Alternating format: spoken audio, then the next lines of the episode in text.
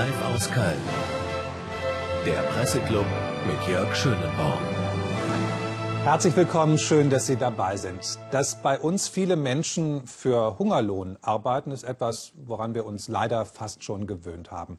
Dass aber hunderte Leiharbeiter aus Süd- und Osteuropa irgendwo in Nordhessen kaserniert und bewacht werden, damit das Weihnachtsgeschäft im Versandhandel klappt, dass sie stundenlang mit Bussen zum Werk gekarrt werden, dass sie zu Beginn der Schicht nicht wissen, für wie viele Stunden die Arbeit reicht und für wie viele Stunden sie dann entsprechend Lohn bekommen.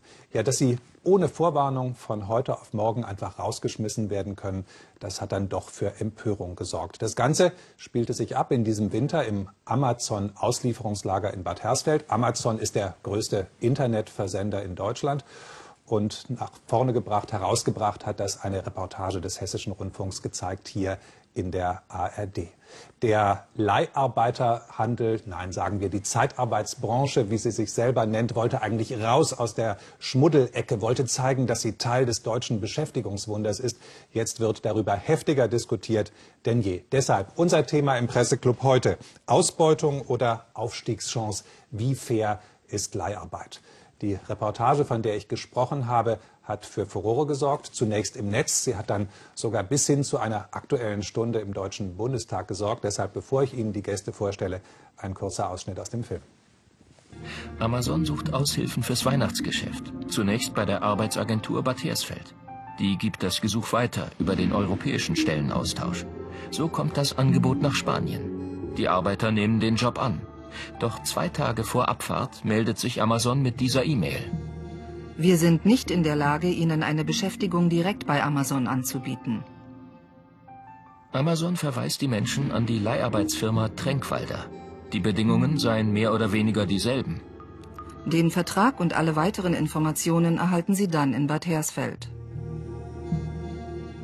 Dort angekommen wird schnell klar. Tränkwalder zahlt deutlich weniger, als Amazon angeboten hatte. Als wir hier ankamen, haben sie uns einen anderen Vertrag vorgelegt. Und da wir schon mal da waren, blieb uns nichts anderes übrig, als den zu unterschreiben. Haben Sie verstanden, was im Vertrag stand? Nein, der war auf Deutsch. Ist das Ganze eine seltene Ausnahme oder sind das Zustände, an die wir uns gewöhnen müssen? Ich freue mich auf meine Gäste. Peter Onnecken ist bei uns freier Journalist, Reporter beim Hessischen Rundfunk und einer der Autoren dieses Films. Herzlich willkommen. Maike Rademacker, Redakteurin beim Wirtschaftsmagazin Kapital. Herzlich willkommen an Ulrike Herrmann, Wirtschaftskorrespondentin der Tageszeitung Taz und Rainer Hank, Leiter der Wirtschaftsredaktion der Frankfurter Allgemeinen Sonntagszeitung. Auch Ihnen herzlich willkommen. Herr Onnecken, die Kritik nach dem Film heißt, da hat jemand die hässlichsten Szenen, die schlimmsten Zustände montiert alle wehren sich jetzt. Die Bewachungsfirma sagt, wir sind nicht so schlimm. Die Leiharbeitsvermittlungsfirma sagt, wir sind nicht so schlimm. Die, die Unterbringungsbetriebe wehren sich. Ähm, Hand aufs Herz, das, was Sie uns gezeigt haben, ist das das Schlimmste verdichtet oder wie breit schätzen Sie das Problem ein?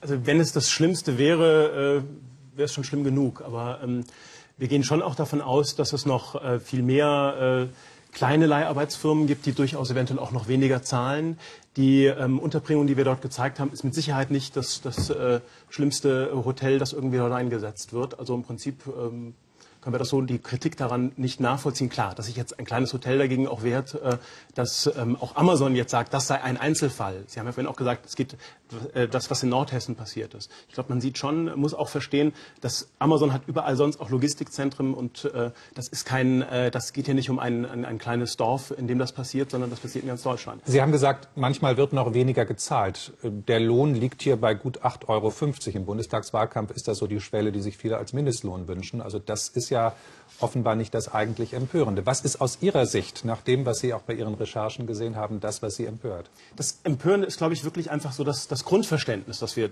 dahinter gesehen haben. Die Frage ist, äh, wenn ich alles nur noch nach dem Kunden irgendwie ausrichte, wenn das das Einzige ist, was irgendwie zählt, und das sieht man ja durchaus auch jetzt in der Folgeberichterstattung, es geht eben nicht nur um die Leiharbeiter dort, es geht nicht nur um die, die Angestellten bei Amazon, sondern wie springe ich mit meinen Lieferanten um. Ähm, man ordnet dem Kunden alles unter und das, der Rest scheint völlig nachrangig und das ist das, finde ich, problematische an der, an der ganzen Geschichte. Der Aufschrei reicht über unsere Grenzen hinaus. Die New York Times hat berichtet, der Independent in Großbritannien, selbst Zeitungen in China. Warum glauben Sie, ist das so?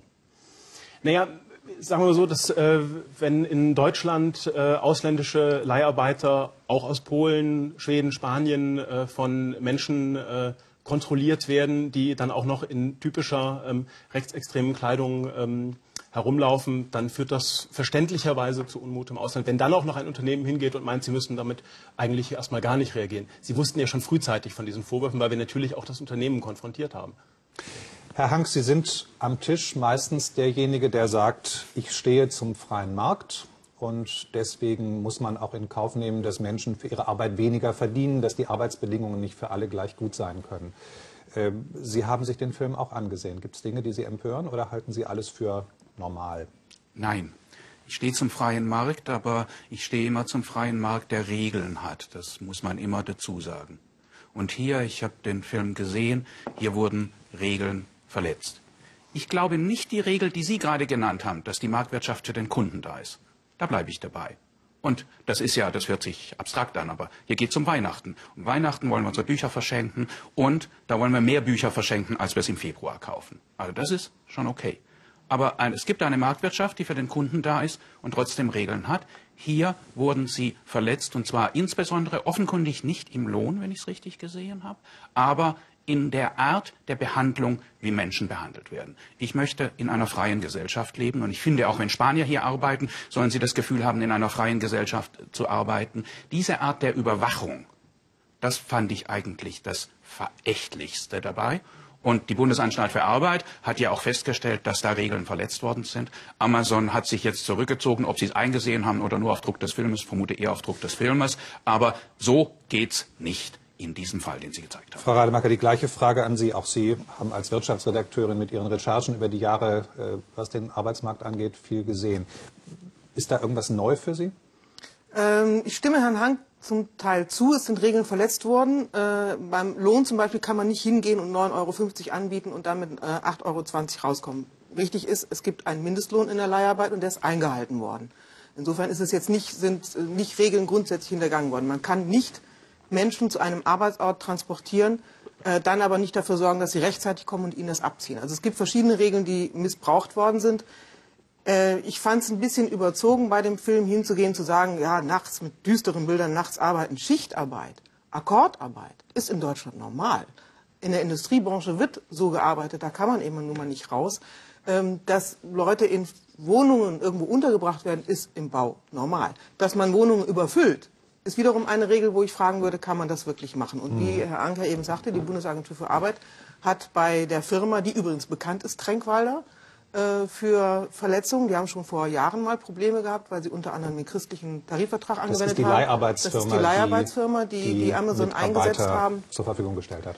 Äh, also es gibt diverse Sachen, die angreifbar sind, die die Bundesagentur auch kritisiert hat, die auf jeden Fall nicht passieren sollten, wenn man ein solches Massengeschäft macht, wie es Weihnachten notwendig ist. Aber Leiharbeit, Akkordarbeit, Schichtarbeit, äh, irgendwo anders wohnen müssen, sind Regeln, die relativ weit verbreitet sind und nicht nur in der Leiharbeit, sondern auch ganz normal in Jobs. Frau Herrmann, ich habe auch an die, an die Erdbeererntehelfer gedacht, die im Mai, Juni ja auch massenhaft zu uns kommen, um unsere Felder abzuernten oder die Spargelstechen irgendwo am Niederrhein oder in Brandenburg. Ähm, das ist uns doch eigentlich vertraut. Die schlafen sogar in Autos. Und kriegen sogar noch weniger Geld. Ja. Nee, aber ich meine, das ähm, ist ja genau das Problem. Ähm, der Niedriglohn ist äh, sehr, sehr weit verbreitet in Deutschland. Die Leiharbeit äh, die, so wie sie bei Amazon gezeigt wurde, gibt es auch auf den Schlachthöfen, gibt es im Einzelhandel, gibt es im Getränkehandel. Und ähm, sehr oft werden eben Löhne gezahlt, die nur bei ungefähr sechs Euro sind. Und ähm, das, finde ich, ist ein Skandal, den sich Deutschland nicht leisten sollte, zumal es auch noch sehr viele Tricksereien gibt. Hier war es ja noch sozusagen normale Leiharbeit. Dafür gibt es tatsächlich Branchentarifverträge, es gibt auch einen Mindestlohn. Aber viele Firmen gehen ja dazu über, inzwischen Werkverträge abzuschließen und sozusagen den Leiharbeitssektor schon zu verlassen mhm. und äh, äh, äh, machen dann illegale Leiharbeit.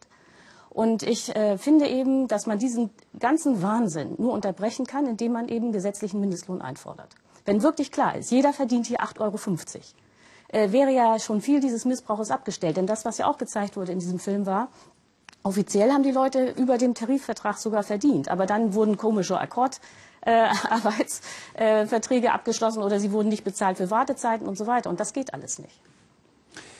Der Bitte schön. Nee, also Wegezeiten, Wegezeiten sind natürlich klar Sache des Arbeitnehmers. Nur wenn der Arbeitgeber im Prinzip das organisiert, muss er sich das auch gefallen lassen. Ja. Aber ähm, dass er, dass er im Prinzip dafür auch verantwortlich ist. Die Frage da ist ja, glaube ich, gar nicht unbedingt die Lohnhöhe an der Stelle gewesen, sondern wirklich, ich gehe hin, verspreche, unter, äh, verspreche Arbeitnehmern, kommt zu mir zu den und den Bedingungen und dann sage ich zwei Tage vorher, Edgy Badge, so ist das nicht. Das kann einfach nicht sein. Und das kann sich auch unter, das will ich als Kunde auch nicht, muss ich sagen. Also deswegen, wenn Sie sagen ähm, Marktwirtschaft dahin, klar, ich will, mein, will meine Bücher haben, auch zu günstigen wobei, wobei ich ehrlich will, gesagt, ähm, ja. aber äh, die Spanier, die da kommen, das sind ja nun äh, keine un ungebildeten Menschen. Die, die Lehrerin, die Sie da aufgeführt mhm. haben, Kultur, die Kunst, Kunst Kunstlehrerin. Kunst, äh, wenn ich einen Vertrag vorgelegt bekomme, wo drin steht, äh, voraussichtlich gleich oder, oder äh, gleich oder ähnliche Arbeitsbedingungen und Sie kriegen den Vertrag vor Ort, dann würde ich sagen, tut mir leid, aber ich hätte gerne jetzt mal schriftlich, was ich bekomme.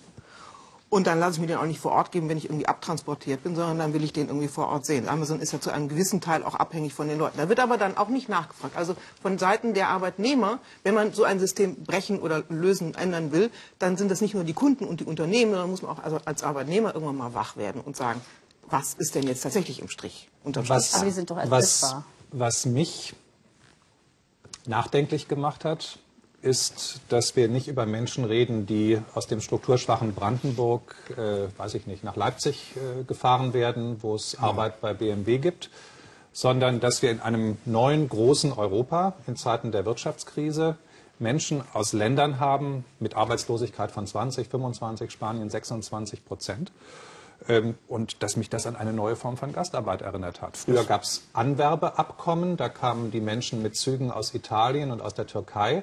Wir haben viel in den letzten Jahren darüber diskutiert, wie das unsere Gesellschaft belastet hat und dass diese Form von Anwerbung ein Problem für alle Seiten ist. Was ist das für eine neue Form von Arbeit?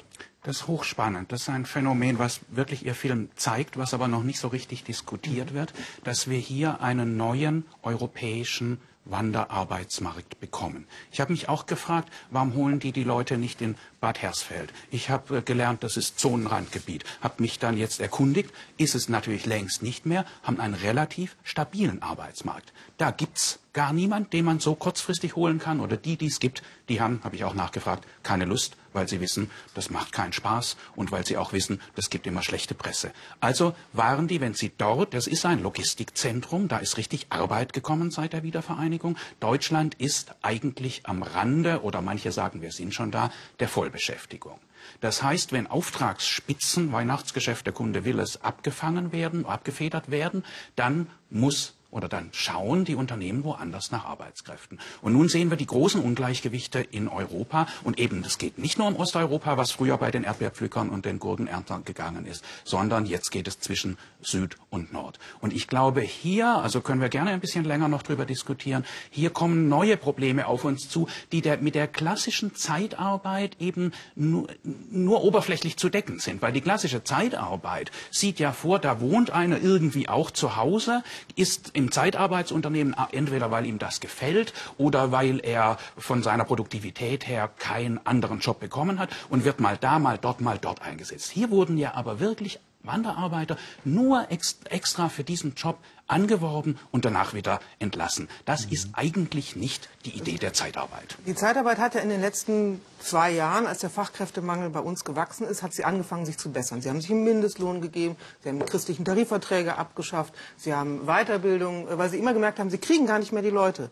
Und diese Entwicklung, die man ja eigentlich nur begrüßen kann, dass man sich so ein bisschen bessert, dass man die Leute anständig behandelt, wird jetzt konterkariert durch das den Bedarf der Menschen in Griechenland, Spanien, Portugal, die Bulgarien, sagen, Rumänien. Äh, und das wird die mhm. Bewegung zu besseren Löhnen in Niedriglohnbranchen, äh, die auch gestartet ist, bei Friseuren wird jetzt über Mindestlohn gesprochen, weil die sagen, wir kriegen keinen Nachwuchs mehr. Und ich glaube, dass das jetzt die Spitze eines Eisberges ist, dass sehr viele Menschen qualifiziert und nicht qualifiziert aus diesen Ländern sagen, gut, ab nach Deutschland. Wir versuchen uns da durchzuschlagen und was zu machen. Und dass die natürlich dieses Besserwerden von Bedingungen konterkarieren, weil die Leiharbeit jetzt sagt, prima, dann müssen wir ja nicht mehr. Herr Konteralien, das ist doch gut so. Das ist gut, dass die Arbeit bekommen. Das ist aber auch gut, dass die Unternehmen hier Arbeitnehmer bekommen. Und es sind mittlerweile in den ersten drei Quartalen des letzten Jahres 500.000 Einwand Arbeitsmigranten, die aber geteilt sind. Die Hälfte davon haben Abitur und die andere Hälfte haben kein Abitur und sind dann eher in Bad Hersfeld. Wollen wir ein Land sein, in das Menschen für wenige Wochen einwandern, gar nicht der richtige Begriff. Also für wenige Wochen einreisen, nichts anderes tun in diesen Wochen als arbeiten, so viel wie möglich, um das Geld dann mit nach Hause zu bringen und die Not dort zu lindern. Das ist ja was anderes, als wenn es um die Frage geht, kommen Menschen nach Berlin, weil da gerade viele Marketingleute gesucht werden. Also ich, äh, ich finde das völlig in Ordnung und ich glaube, dass auch im Euroraum, wir leben ja in einer Eurozone, gar nicht funktionieren kann ohne Migration von Arbeitskräften. Äh, aber wichtig ist natürlich zu sehen, dass diese Leute aus dem Ausland, die hier auch nur kurze Wochen sind, sind ja maximal erpressbar. Also sie brauchen diesen Arbeitsplatz. Sie kennen die deutsche Struktur nicht. Sie sind, das haben die ja auch sehr schön im Film gesagt, ja, jetzt sind wir hier, jetzt müssen wir unterschreiben, was wir vorgelegt bekommen. Das heißt, die sind total wehrlos und auch die Gewerkschaften haben wenig Macht, weil sie ja da als Betriebsräte kaum reinkommen. Das heißt, äh, man muss das gesetzlich regeln damit klar ist, dass auf diesen Arbeitsmärkten faire Bedingungen handeln, äh, äh, herrschen. Und das ist auch für die Deutschen zentral wichtig, für die deutschen Arbeitnehmer. Äh, viele Leute denken ja, ja, das sind irgendwelche Ausländer und das ist irgendwie nur bei Amazon im Lager. Aber ähm, äh, was im Niedriglohnsektor passiert, wirkt sich auf das gesamte Lohngefüge aus. Also wenn unten zu wenig verdient wird, dann äh, rutscht sozusagen die gesamte Gehaltssäule nach unten. Und deswegen ist auch die Mittelschicht, müsste daran extrem interessiert sein, dass unten sozusagen ein Sockel eingezogen wird in Form eines Mindestlohns. Aber Frau Herrmann, das würde ich jetzt doch gern widersprechen. Das Gegenteil ist doch, das Gegenteil ist doch passiert. Äh, wir haben doch Regeln bei, bei, nicht bei Mindestlohn, aber bei der Leiharbeit eingezogen. Es gibt Tarifverträge und die Tarifverträge haben das Gegenteil von dem, was Sie beschrieben haben. Die gehen nicht nach unten, sondern die gehen äh, gestaffelt mit der Anzahl der Monate, in denen man arbeitet, nach oben. Jedenfalls in sehr großen Branchen gibt es das genau. Das ist ja der Grund, warum die Leiharbeitsfirmen jetzt heulen und sagen, es ist gar nicht mehr attraktiv und man sieht das tatsächlich, deren Geschäft geht zurück. Das ist doch die Situation und nicht die Verelendung, sage ich jetzt mal etwas polemisch, nee, die Sie gerade beschrieben haben. Herr Hank, ich würde gern, bevor wir auf die Spielregeln der Leiharbeit kommen, ja. noch diesen Gedanken, mit dem Sie haben das Wort, glaube ich, genannt, Wanderarbeiter mhm. abschließen weil ich das Gefühl habe, ähm, Frau Herrmann sagt, im Prinzip ist das in Ordnung. Herr Hank sagt, da muss ich mal drüber nachdenken. Also wir haben ein relativ neues Phänomen, das natürlich mit Erweiterung der EU, auch mit dem Wirtschaftsgefälle innerhalb der EU zu tun hat. Äh, was ich auf beiden Seiten des Tisches höre, ist der warnende Zeigefinger, die Regeln müssen gelten. Wir müssen uns auch dann an Regeln halten und die Erkenntnis, die beiden Damen haben es gesagt, dass Menschen, die in solchen Grenzsituationen arbeiten, möglicherweise auch leichter von diesen Regeln weggedrückt werden können. Herr Onnecken, wer vertritt eigentlich deren Interessen? Das Problem ist, im Betrieb selbst ähm, ist der Betriebsrat, mag dann auch in Teilen zuständig sein, nur ähm, das Interesse ähm, eine, auch eines klassischen Betriebsrats ist natürlich relativ gering. Diese Menschen werden nicht unbedingt äh, zu den, äh, zu, zur Stammbelegschaft gezählt. Ich habe erstmal äh, rein, sind nicht mal Mitarbeiter sind bei auch Amazon, erst, sind auch in, sind in der ersten, Arbeitgeber. Nicht? Sind auch in der ersten Zeit überhaupt gar nicht wahlberechtigt. Das heißt, ich habe eigentlich, äh, wenn ich jetzt ganz zynisch rangehe, als Betriebsrat eigentlich überhaupt nichts mit den Leuten zu tun. Nein, die, ähm, die, die Frage ist ja die, ja, trotzdem, die Regeln äh, müssen eingehalten werden, reicht da ja nicht aus. Äh, es ist vollkommen, äh, vollkommen legal, jemandem einen deutschen Arbeitsvertrag vorzulegen. Nur wenn ich ihn wie bei einer Kaffeefahrt einfach äh, irgendwo hin lotse, ähm, dann überlasse ich ihm natürlich sich selbst. Das also dass die, dass, die, dass die Zuschläge, Herr Hank hat es erwähnt, es gibt mittlerweile Zuschläge in der äh, Zeitarbeit in sehr vielen Branchen, in der Industrie, dass wenn man nach vier Wochen kriegt man fünf Prozent, nach acht Wochen zwölf Prozent. Dahinter stehen die großen deutschen Gewerkschaften, die das jetzt auch in, Verdi sukzessive durchsetzen, weil die nämlich sagen, wenn wir relativ viel Leiharbeit haben, und es gab ja Leiharbeit bei BMW bis zu 20 Prozent, also das waren jetzt nicht mehr Spitzen, die da äh, eingesetzt wurden. Parallel zu Rekordgewinnen genau, Jahr für Jahr. Genau. Und, Para und parallel zur, Bele ja. zur äh, Stamm Stammbelegschaft. Und das mhm. Interesse der Gewerkschaften, die Leiharbeit sehr wohl zu regulieren und gut aufzufassen, was da passiert, ist, dass wenn sie zu viel Leiharbeit und zu billige Leiharbeit im eigenen Laden haben, dann geht das an den Lohn der Stammbelegschaft. Ja, genau. Das wollen die nicht. Die wollen zwar Leiharbeit haben, damit sie spitzen, damit die Stammbelegschaft nicht gefeuert wird, wenn es mal hoch und runter geht, äh, aber sie wollen sie auch nicht zu billig haben, weil die nämlich den Lohn nach unten zieht, weil der Arbeitgeber dann immer sagen kann, du, wenn du nicht willst, nehmen wir Leiharbeiter. Äh, insofern gibt es ein Interesse, was zu machen, aber es ist nicht allzu weit verbreitet äh, in, dem, in dem Dreieck Arbeitgeber, Betriebsrat, Leiharbeiter. Auch Leiharbeiter interessieren sich häufig nicht für Gewerkschaften, weil sie sagen, was denn? Ich bin in drei Monaten wieder raus. Ich will doch jetzt nicht zahlen und mitmachen. Lassen also Sie uns über die Regeln, Herr Hang, sofort. Lassen Sie uns über die Regeln für, für Leiharbeit oder Zeitarbeit sprechen. Eine ganz simple und eine, die mir auch einleuchten würde, wäre, dass gleiche Arbeit gleich bezahlt wird. Genau, und das hat sich ja in der Leiharbeit. Herr Hank war dran, dann Ach so, okay. Herr Hank. Gleich. Aber äh, die Frage ist natürlich, was ist gleiche Arbeit? Darüber, also da sind sich mittlerweile alle einig und die Tarifverträge, die es gibt, die haben genau das zum Prinzip gemacht. Aber nun muss man doch sagen, womit vergleiche ich die gleiche Arbeit? Und da ist der Streit. Natürlich geht es zumindest, wenn wir wieder an das äh, äh Thema Amazon denken, hier geht es nicht um komplexe, sehr aufwendige Arbeit, sondern hier geht es um einfache Arbeit. Und diese einfache Arbeit wird tatsächlich, zumindest über die Stufen, von denen ich vorher geredet habe, mittlerweile gleich bezahlt. Denn die Stufen spiegeln ja auch, dass wenn ich am Anfang irgendwo bin, dann kann ich bestimmte Vollzüge noch nicht so, wie ich sie kann, wenn ich da ein halbes Jahr arbeite und damit werde ich besser bezahlt. Mhm. Also der Streit ist da, aber ich würde sagen, das Prinzip Equal Pay ist einigermaßen eingehalten. Aber jetzt würde ich gerne noch mal einmal zurückkommen auf die Wanderarbeiter, weil ich eine Regulierungsidee, auch Regulierung, hier für eigentlich für sinnvoll fände. Es gab in der Zeitarbeit lange Jahre das sogenannte Synchronisierungsverbot.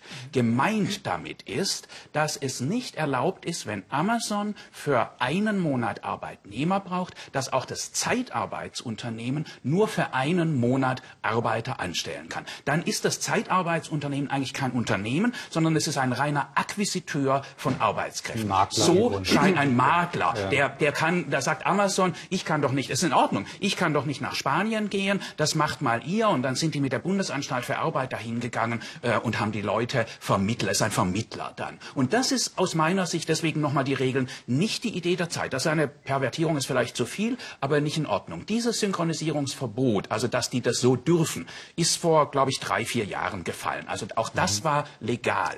Mit dem Blick unter Rot-Grün. Dann ist ein bisschen länger schon Große her. Koalition. Mit dem Blick allerdings jetzt auf dieses europäische Problem würde ich es wieder einführen, dann wäre das Zeitarbeitsunternehmen interessiert daran und wir haben einen Arbeitsmarkt im Moment, der gut ist. Hier die Leute zu halten, denn es handelt sich ja um arbeitslose Spanier. Ihre Kronzeugin, wenn ich es richtig gesehen habe, hat hinterher jetzt bei dem Hotel angefangen mhm. zu arbeiten. Die scheint also tatsächlich zumindest im Abwägen die Arbeit hier ja besser zu finden als dort. All das, das wäre eine kleine Regulierungsidee. Also ich äh, würde gerne zwei Sachen sagen. Das eine ist, wenn man jetzt äh, sozusagen Zeitarbeit besser bezahlt durch diese Zuschläge äh, nach Monaten gestaffelt, dann ist ja genau die Frage, wer kontrolliert das eigentlich? Mhm. Ich meine, das war ja auch interessant an Ihrem Amazon-Fall. Auch die Bundesagentur für Arbeit hat natürlich erst kontrolliert, nachdem es den Film gab. Das heißt, wir haben jede Menge Regeln in Deutschland, die alle sehr komplex sind und kompliziert, die aber von keinem Menschen kontrolliert werden können, weil dafür das Personal fehlt. Das zweite Problem ist, eben weil wir keinen gesetzlichen Mindestlohn haben, sondern alles immer nach Branchen geht und so weiter, dass natürlich sehr viele jetzt aus der Leiharbeit aussteigen, genau weil sie zu teuer wird und sich jetzt auf die Werksverträge verlagern. Ja, Frau, das heißt, Frau Herrmann, Sie fächern gerade, das ist gut, wir müssen das alles ansprechen, aber Sie fächern gerade alles auf. Das ist jetzt im Grunde der dritte Bereich. Also ich hatte Equal Pay, gleiche Bezahlung angesprochen. Genau, die kann man unterlaufen. Da, da habe ich verstanden, dass Tarifverträge in unterschiedlicher Form in einem Teil der betroffenen Branchen. Aber so also wichtige gibt, äh, Metallindustrie wird, ist eine ganz wichtige für Vorsehen. Ja, äh, Equal Pay wird in bestimmten Branchen nach ein, anderthalb Jahren erreicht. Also meistens staffelt sich das allmählich hoch, ja, weil auch die Gewerkschaften sagen, an, jemand, die Theorie der, genau. ist, man muss erst lernen, man genau. muss sich erst damit vertraut machen. Äh, so, ein, das muss ja kontrolliert werden. Und irgendwann, bei VW sind es, glaube ich, neun Monate, in manchen Tarifverträgen sind es genau. anderthalb Jahre, sollen Leiharbeiter das Gleiche verdienen wie Stammarbeiter. Das betrifft aber nur einen Teil des Arbeitsmarktes. Also nicht alle Branchen haben solche Tarifverträge, in denen es im Moment Leiharbeiter aber gibt. Aber in diesen Branchen sind die meisten Leiharbeiter beschäftigt, das ja. muss man schon sagen. Ja, äh, so jetzt jenseits des Schlupflochs Werkverträge, das wir gleich noch erklären müssen. Meine Frage, haben wir Konsens am Tisch, dass wenn es Zeitarbeit gibt, wenn sie eingesetzt wird, man akzeptieren muss, wer neu anfängt, kann nicht so gut sein wie ein Stammmitarbeiter, aber nach einer bestimmten Zeit sollte es da gleiche Bezahlung geben. Ist das etwas, was nach der Vorstellung aller am Tisch richtig ist? Das ist okay. Und das funktioniert natürlich auch äh, bei großen Firmen wie BMW mit starken Betriebsräten und so weiter. Kann man sicher sein, dass das dann auch eingehalten wird. Okay. Aber bei also, zweiter Punkt. Äh, ich greife das von Herrn Hank auf. Schwieriges Wort Synchronisierungsverbot. Er sagt, die Idee von Zeitarbeit war eigentlich, dass ich Zeitarbeitsunternehmen einen Mitarbeiter beschäftige, nicht nur für einen Slot mhm. bei der Firma Müller, sondern dass ich ihn für einen längeren Zeitraum beschäftige und dafür sorge, dass er später bei der Firma Meier unterkommt und in den zwei Wochen dazwischen auch Geld bekommt. Das ist gesetzlich aufgehebelt worden. Das gibt es so nicht mehr. Tendenziell sagt Herr Hank, das ist eigentlich die Idee von Zeitarbeit. In die Richtung sollte man wieder gehen. Ist das auch etwas, worauf wir uns verständigen Das können? ist was, was auf dem Papier, glaube ich, funktioniert, wenn man ja, den genau. Fall sieht. Ja. Weil ähm, diese Menschen dort, die, die, das Beispiel, das wir genommen haben, die wurden von Amazon eigentlich eingestellt von der Idee her bis zum 31.12. Von der Zeitarbeitsfirma haben Sie dann einen Vertrag bekommen, äh, für, der, der unbefristet war. Heißt nichts anderes, dass Sie äh, nach dem BZA-Tarifvertrag eine Kündigungsfrist von einer Woche haben, was, wenn sobald dann irgendwie ein paar Urlaubstage aufge, ähm, angelaufen sind, plus Überstunden, Sie die von heute, noch, äh, heute auf morgen eigentlich freisetzen können. Und das ist, äh, bringt dann gar nichts. Aber okay, das haben Sie ja in der normalen... Wir, ich habe Frau, Frau, Herrmann noch immer nicht ausreden lassen. Ich versuche, versuche es nur abzuarbeiten. Also wir sind, wir sind uns auch über diese Idee einig. Herr Onnecken merkt an, in der Praxis äh, womöglich schwer umzusetzen. Und das ist jetzt das, was Sie mit dem Stichwort Werkverträge anmerken wollten. Dass es durchaus Regeln gibt für die Zeitarbeit, aber dann eben auch Umgehungsmöglichkeiten. Ja, genau. Also bei der Leiharbeit ist es ja so, dass man als Firma dann tatsächlich das Personal zur Verfügung stellt, fertig aus. Und ein Werkvertrag wäre dann, also um das mal auf das Beispiel Amazon jetzt zu beziehen, wo das äh, aber kaum der Fall ist, dass äh, der Auftrag dann heißt, wir räumen die Regale leer. Und dann ist das äh, sozusagen Werkvertrag und dann hat die Firma da das Personal und wie die bezahlt werden, ist dann nicht mehr die Aufgabe von Amazon oder von irgendwem anders zu kontrollieren, sondern da gibt es dann auch keine Branchentarifverträge mehr und da herrscht dann der totale Wildwuchs. Und ähm, die Gewerkschaften versuchen ja dagegen vorzugehen, also sozusagen illegale Leiharbeit in Form von Werkverträgen zu unterbinden. Auch von der, Frau von der Leyen sieht das Problem ja schon, weil zum Beispiel so in der Fleischereibranche, Schlachtereien sind inzwischen 50 Prozent der Leiharbeiter inzwischen mit solchen Werkverträgen unterwegs. Das heißt, die illegale Leiharbeit grassiert. Und zwar genau deswegen, weil sozusagen die offizielle Leiharbeit aus der Sicht der Firmen zu teuer ist und sie deswegen irgendwie versuchen, äh, billigere Varianten äh, auszuprobieren. Also ich, ich würde das jetzt wirklich äh, begrifflich trennen, Werkverträge und Leiharbeit, weil das eine, nee. da werden dann Leute an, ein, an eine nee, andere Firma ausgeliehen. Mhm. Die Werkverträge, da werden dann Jobs wie zum Beispiel Logistik in, in äh, Automobilbranche, die machen den Job dann tatsächlich selber, sind out, häufig mittlerweile Outsourcing und haben dann eben ihre eigenen Leute unterlaufen, aber tatsächlich systematisch ja das, was an der Leiharbeit sich verbessert hat, mhm. unterlaufen diese Bedingungen, äh, indem sie Tarifverträge nicht in Tarif gebunden sind. Mhm. Und die Gefahr droht, dass jetzt mit, dem, mit den Leuten, die eben aus Spanien, Portugal, Griechenland kommen, ähm, dass natürlich Firmen auch im Ausland die Entsenderichtlinie nutzen und halt mit den Leuten rüberkommen und sagen, wir bieten euch das billiger mhm. an. Es gibt im Moment eine Debatte auf EU-Ebene, wie man mit der Entsenderichtlinie, die festlegt, wie die Arbeitsbedingungen dieser Menschen sind im Verhältnis zu dem Land, in dem die Leute dann arbeiten, nämlich hier äh, und das gelockert werden soll. Also da ist, da ist, da kommt richtig ein Thema auf uns zu. Wie, wie früher, wie in den 60er Jahren, damals waren es Türken, jetzt ist es, glaube, sind es eben andere Länder, andere Qualifikationen. Es kommen auch Ingenieure, die hervorragende Jobs kriegen. Das ist genauso. Niemand will die Freizügigkeit ändern, aber wir müssen mit diesem Problem, zu welchen Bedingungen arbeiten Menschen, wie wird, wie wird es kontrolliert, müssen wir dringend umgehen. Wir haben veränderte Rahmenbedingungen. Regeln, die sich noch nicht angepasst haben und ein hohes Interesse, die Schlupflöcher, die es da gibt, auszunutzen? Also ich glaube auch, der Widerspruch, über den wir gerade reden, der wird uns begleiten. Das werden wir auch durch die allerbesten Regulierungen nicht ausräumen bekommen. Das ist ja gerade, was wir jetzt erleben, das kann man Regulierungsarbitrage auch nennen. In diesem Moment, wo für die Arbeitgeber die Zeitarbeit zu teuer wird, schauen Sie nach anderen Möglichkeiten. Ich sage mal nochmal, der Grundgedanke von Leiharbeit ist eigentlich ein genialer. Er bietet nämlich maximale Flexibilität in den Spitzen, es handelt sich um zwei Prozent, maximale Flexibilität für das Unternehmen und relative Sicherheit für die Arbeitnehmer. Sie sind halt gerade nicht dem Frühkapitalismus ausgeliefert.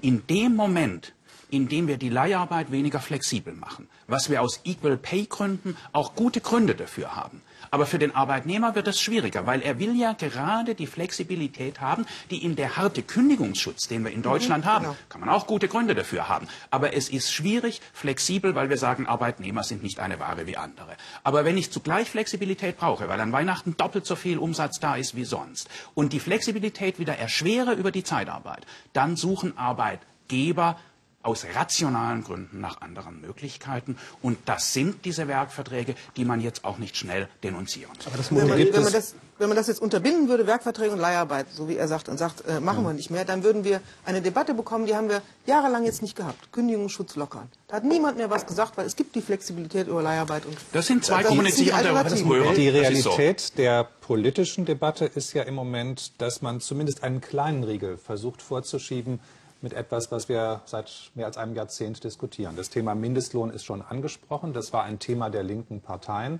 Innerhalb der Union gibt es immer mehr Stimmen, die nicht diese, pardon, nicht diese tarifliche Regelung ähm, befürworten, sondern sagen, lass uns gesetzlich was unten einziehen. Selbst in der FDP gibt es jetzt Stimmen, die über diesen Gedanken sinnieren.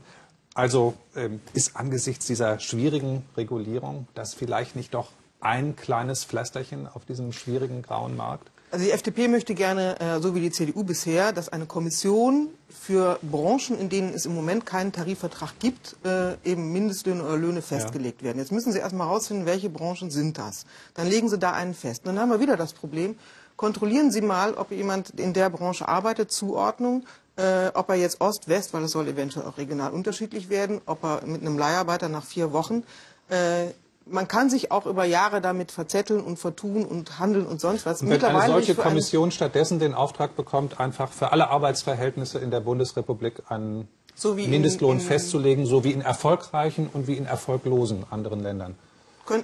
Ich bin mittlerweile dafür. Wir haben lange in, mhm. äh, in der Zeitung mal dagegen plädiert, weil wir gesagt haben, da gehen zu viele Jobs verloren. Und es gibt viele Tarifverträge, die im Moment bei 7 Euro liegen und die bei 8,50 Euro ganz schön nach Luft schnappen müssten, wenn Sie das mal so erhöhen. Da muss man darüber debattieren, ob es 8,50 Euro werden. Aber mit diesen Kleinst-Kleinst und hm. nicht kontrollierbaren Verträgen, äh, ich glaube, das kann, können wir uns nicht mehr leisten. Frau Herrmann und Herr Hank haben ihre Position dazu geäußert. Ähm, Herr Onnecken, ich, naja, ich, ich, habe, ich habe, finde ich, an dem Beispiel Amazon noch einen anderen Gedanken im Kopf, dem wir noch ein bisschen Zeit widmen sollten nämlich den Impuls vieler Menschen nach der Berichterstattung im Netz, im Fernsehen, in den Zeitungen zu sagen, da kaufe ich nicht mehr. Da kündige ich mein Konto und ich bestelle mein Buch woanders oder ich kaufe es im Buchhandel.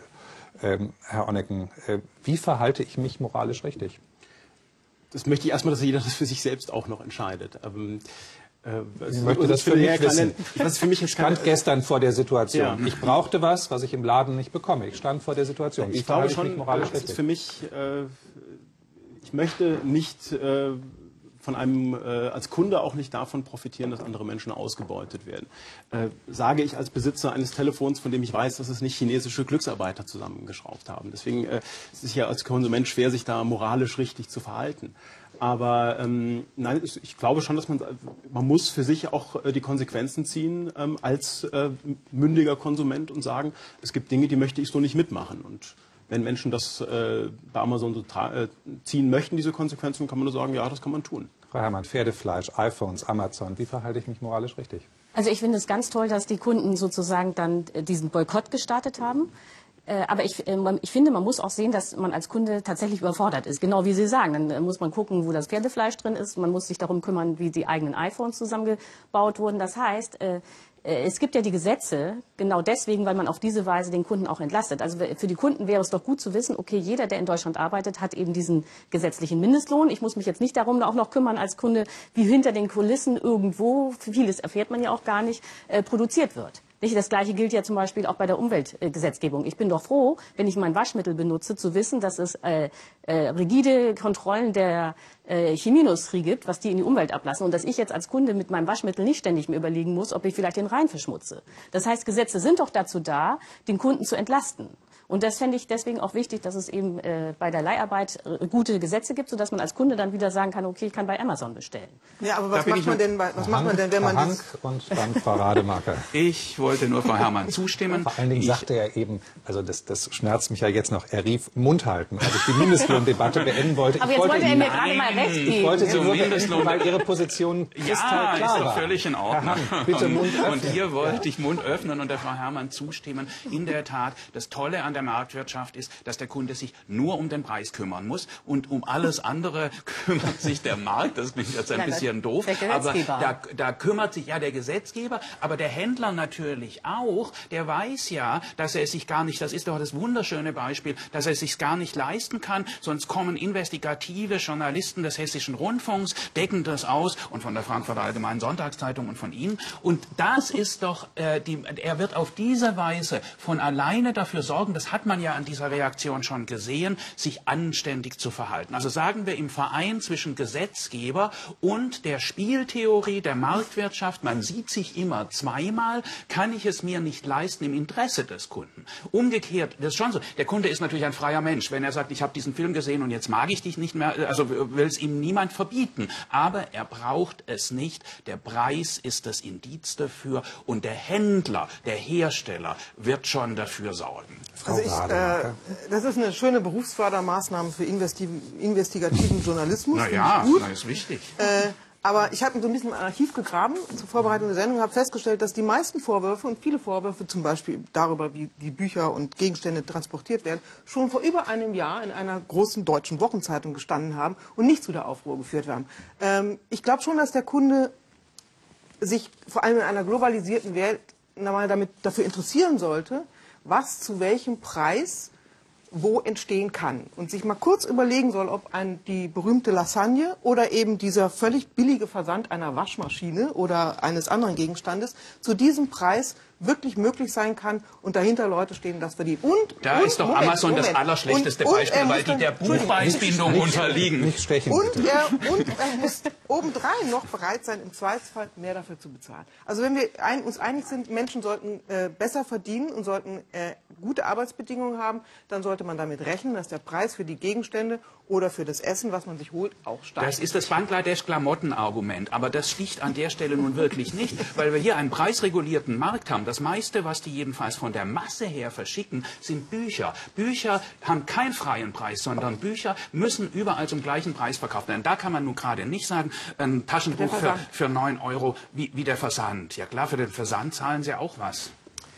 Ja, also ich finde einfach, man darf den Kunden nicht überfordern und man überfordert ihn, wenn er sich ständig um alle äh, ja. Produktbedingungen kümmern muss. Das heißt, es muss gesetzlich vorgeschrieben werden. Ja, weil äh, das läuft eben nicht so, äh, dass äh, allein äh, Image-Schaden dazu führt, dass es zu besseren Produktbedi äh, Produktionsbedingungen kommt oder zu besseren Löhnen, weil viel, vieles erfährt man ja gar nicht. Aber das wir haben doch die Vorschriften. Die sind ja da. Ja, aber, aber wie gesagt, äh, Sie können ja umgehen, haben wir ja jetzt schon diskutiert, Werkverträge äh, und so weiter, äh, kann alles umgangen werden. Deswegen ist ja sowas wie ein gesetzlicher Mindestlohn so wichtig. Frau Herrmann, bei all dem, was bei unterschiedlichsten Produkten und Firmen hm. von Ihnen allen so aufgedeckt wird an, Missver an Missständen, hm. an Dingen, die uns überraschen, kann man ja die Frage stellen, funktioniert Demokratie heute wirklich noch so, wie Sie es dargestellt haben? Parlamente erlassen Gesetze, die Bedingungen festlegen, nach denen gewirtschaftet wird. Wir stellen immer wieder fest, sei es durch internationale Verbindungen, sei es durch, durch Missbrauch, dass das nicht so ist. Vielleicht muss Demokratie heute so funktionieren, dass Menschen sich als Konsumenten zusammentun und dadurch den Gang der Dinge bestimmen. Frage ich, behaupte ich nicht. Nein, ich will das ja gar nicht ausschließen. Also ich finde es gut, wenn Konsumenten sich zusammenschließen. Das ist sehr wichtig. Also gerade diese demokratische Kontrolle. Alles, was ich sagen will, es reicht nicht. Es muss auch klar sein, dass man gleichzeitig diesen, diese Wut der Konsumenten, die völlig berechtigt ist, äh, gesetzlich unterstützt. Nicht? Das ist sozusagen die Klammerbewegung. Ich kann das als Konsument meines Erachtens gar nicht. Ich kann nicht, also ich bin nicht in der Lage, ähm, zwischen Produkten zu wählen, die fair und unfair sind im großen ja, genau, Bereich. Nehmen wir die Tiefkühllasagne, ähm, gehen Sie mal in einen normalen Supermarkt und suchen Sie mal eine höherpreisige Tiefkühllasagne, die gibt es zum Beispiel gar nicht äh, in, in, vielen ja, Supermärkten. Dann gibt es halt keine. Ja, die, ja gut, dann gibt es sie halt nicht. Klar, ich kann natürlich immer sagen, ähm, ich laufe auch nur noch in, in Jutesäcken rum, weil das so, ist für mich die einzige, die einzige Möglichkeit, wirklich sicher zu sein, dass irgendwie äh, die äh, Produktionskette von, von Anfang bis Ende fair war. Das, das kann ich als Konsument A nicht durchschauen. Ich habe meistens auch nicht die Alternative, die wirklich da voll greift. Ich warne allerdings vor dieser Regel, die man jetzt häufig immer dahinter hört, die da lautet, je teurer, umso fairer. Nee, das genau. äh, ja, sollten wir wirklich ja, das heißt, ich habe also, hab ja nicht mal den Preis als Indikator. Ja, genau, richtig. Aber, aber darüber nachdenken und sich ein paar Vorstellungen zu machen, dass bestimmte Preise nicht funktionieren können, wenn die Inhaltsstoffe äh, einzeln gekauft schon teurer sind. Es geht ja nicht darum, dass nur der Konsument das alleine haben. Wir haben in der Demokratie Parteien, die Gesetze festlegen. Wir haben Gewerkschaften, die sich um Arbeitsbedingungen kümmern. Wir haben äh, Konzerne, die in irgendeiner Darstellung eben Gewinn machen wollen und auch was versprechen und nicht versprechen. Äh, und wir haben den Konsumenten. Da, können sich alle ein paar Gedanken machen, wer mit wem zusammenhängt und wie man was gestaltet, damit man eine bestimmte Welt glaube, bekommt, die man haben will. Ich glaube, dass an diesem Punkt am Ende dieser Sendung nur die eigene Verantwortung bleibt, bei der man diese Entscheidung selbst treffen muss. Ob man darauf vertraut, dass der Markt und die Regeln dafür sorgen, dass ich am Ende richtig kaufen kann oder ob ich darüber hinaus selber im Einzelfall die Entscheidung treffen muss. Ich bedanke mich. Die letzte Minute dieser Sendung gehört heute der Erinnerung an eine Kollegin, die an diesem Tisch hier fast so etwas wie einen Stammplatz hatte. Hier hat sie häufig gesessen. Äh, Tissi Bruns ist am Mittwoch dieser Woche mit 62 Jahren viel zu früh und nach langer Krebskrankheit gestorben. Sie war 1992 zum ersten Mal hier im Presseclub, damals für die Taz, später meistens für den Tagesspiegel. Sie hat aus Bonn und Berlin berichtet, war viele Jahre Chefkorrespondentin des Tagesspiegel und 60 Mal hier in der Sendung zu Gast. Und, äh, sie, war, sie war eine der renommiertesten politischen Journalistinnen dieser Republik, eine Kollegin, die die kleinen Dinge des Alltags immer in den großen Zusammenhang einordnen konnte. Und damit hat sie ihren Leserinnen und Lesern, aber auch Ihnen, dem Pressepublikum, immer wieder bei der Orientierung geholfen. Demokratie, davon war Tissi Bruns überzeugt, geht nicht ohne Fairness, ohne soziale Gerechtigkeit. Deswegen bin ich sicher, dass sie gerade heute bei diesem Thema gerne bei uns gesessen und mitgeredet hätte. Zum Abschied und zum Schluss dieser Sendung ein Satz, eine Frage von ihr, die vielleicht auch zu dieser Sendung passt. Kann es sein, hat Tissi Bruns gefragt, kann es sein, dass wir die wachsende Ungleichheit begrenzen müssen, wenn die Demokratie vital bleiben soll? Das war der Presseclub an diesem Sonntag. Auf Wiedersehen. Mehr Videos finden Sie in der Das Erste Mediathek.